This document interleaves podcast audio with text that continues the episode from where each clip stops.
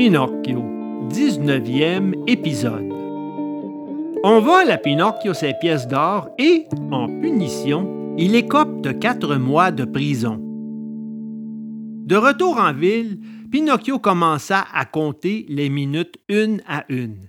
Et quand il lui sembla que l'heure en était venue, il reprit immédiatement le chemin qui menait au champ des miracles. Tandis qu'il marchait rapidement, son cœur battait fort et faisait tic-tac, comme une horloge quand elle se dépêche vraiment. Et il pensait en lui-même Et si au lieu de mille pièces, j'en trouvais deux mille sur les branches de l'arbre? Oh, et si au lieu de deux mille, j'en trouvais cinq mille? Oh, et si au lieu de cinq mille, j'en trouvais cent mille? Oh, quel grand monsieur je deviendrais alors! J'aurais un beau palais, mille petits chevaux de bois et mille écuries pour pouvoir m'amuser, une cave de sirop et de liqueur et une bibliothèque toute pleine de fruits confits, de tartes, de brioches, de nougat et de cornets à la crème. Tout en rêvant ainsi, il arriva près du champ et s'arrêta pour regarder si par hasard il n'apercevait pas un arbre aux branches chargées de pièces d'or. Mais il ne vit rien. Il fit cent pas. Rien. Il entra dans le champ, alla exactement à ce petit trou où il avait enterré ses écus.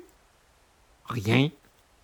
Alors il devint pensif et, oubliant les règles du manuel de savoir-vivre et les bonnes manières, il sortit une main de sa poche et se gratta longuement la tête. À cet instant même, il entendit résonner à ses oreilles un grand rire, et relevant la tête, il vit sur un arbre un gros perroquet qui s'épouillait les quelques plumes qui lui restaient. Pourquoi ris-tu? Je ris parce qu'en m'épouillant, je me suis fait des chatouilles sous les ailes. Le pantin ne répondit pas. Il alla au canal et remplissant d'eau encore une fois sa savate, il s'en fut arroser de nouveau la terre qui recouvrait les pièces d'or. Mais voici qu'un autre éclat de rire, encore plus impertinent que le premier, se fit entendre dans la solitude silencieuse du champ. Enfin! cria Pinocchio en colère. Peut-on savoir de quoi tu ris, perroquet mal élevé? Je ris de ces nigauds qui croient à toutes les sottises qu'on leur raconte et qui se laissent attraper par plus malins qu'eux. Tu parles pour moi, peut-être? Oui, je parle pour toi, pauvre Pinocchio, de toi qui es assez naïf pour croire que l'argent peut se semer et se récolter dans les champs, comme les haricots et les courges. Moi aussi, je l'ai cru autrefois, et aujourd'hui j'en subis les conséquences. Aujourd'hui, mais il est trop tard. Je suis convaincu que pour ramasser honnêtement un peu d'argent, il faut savoir le gagner, soit par le travail de ses propres mains, soit par l'ingéniosité de son propre cerveau. Je ne comprends pas, dit le pantin qui commençait déjà à trembler de peur. eh bien, je vais mieux m'expliquer, répliqua le perroquet.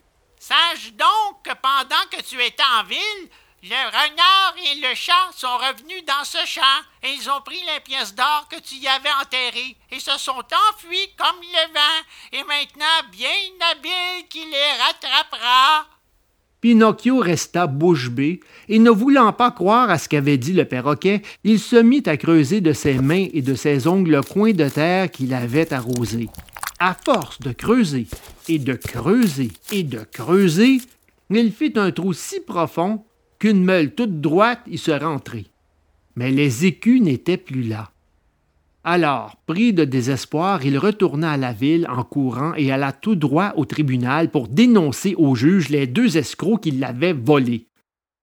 Le juge était un gros singe de la race des gorilles, un vieux singe respectable par son grand âge, sa barbe blanche et tout spécialement ses lunettes d'or, sans verre, qu'il était obligé de porter continuellement à cause d'une fluxion d'yeux dont il souffrait depuis de nombreuses années. En présence du juge, Pinocchio raconta par le menu l'inique tromperie dont il avait été victime. Il donna le nom, le prénom et le signalement des malfaiteurs, et pour finir demanda justice. Le juge l'écouta avec beaucoup de bienveillance. Il prit grand intérêt au récit, s'attendrit, s'émut, et quand le pantin n'eut plus rien à dire, il allongea la main, prit la petite cloche posée sur sa table et sonna. Aussitôt apparurent deux gros chiens habillés en gendarmes. Alors le juge, désignant Pinocchio aux gendarmes, leur dit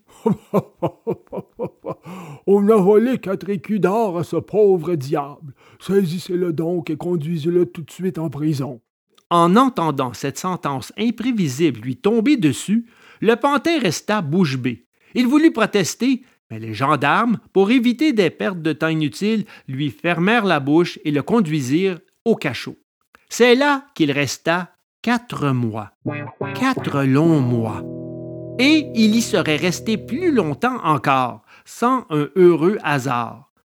Il faut savoir en effet que le jeune empereur qui régnait sur la ville d'Atrapnigo venait de remporter une grande victoire sur ses ennemis.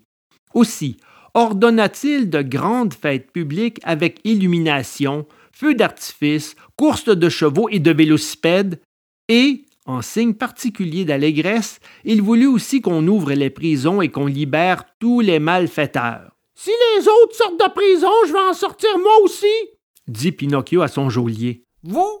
Non, non, non, répondit le geôlier. Parce que vous n'êtes pas du nombre. Je vous demande pardon. Je suis un malfaiteur, moi aussi. Ah, dans ce cas, vous avez toutes les raisons de sortir. Et levant respectueusement sa casquette, il le salua, lui ouvrit les portes de la prison et le laissa partir.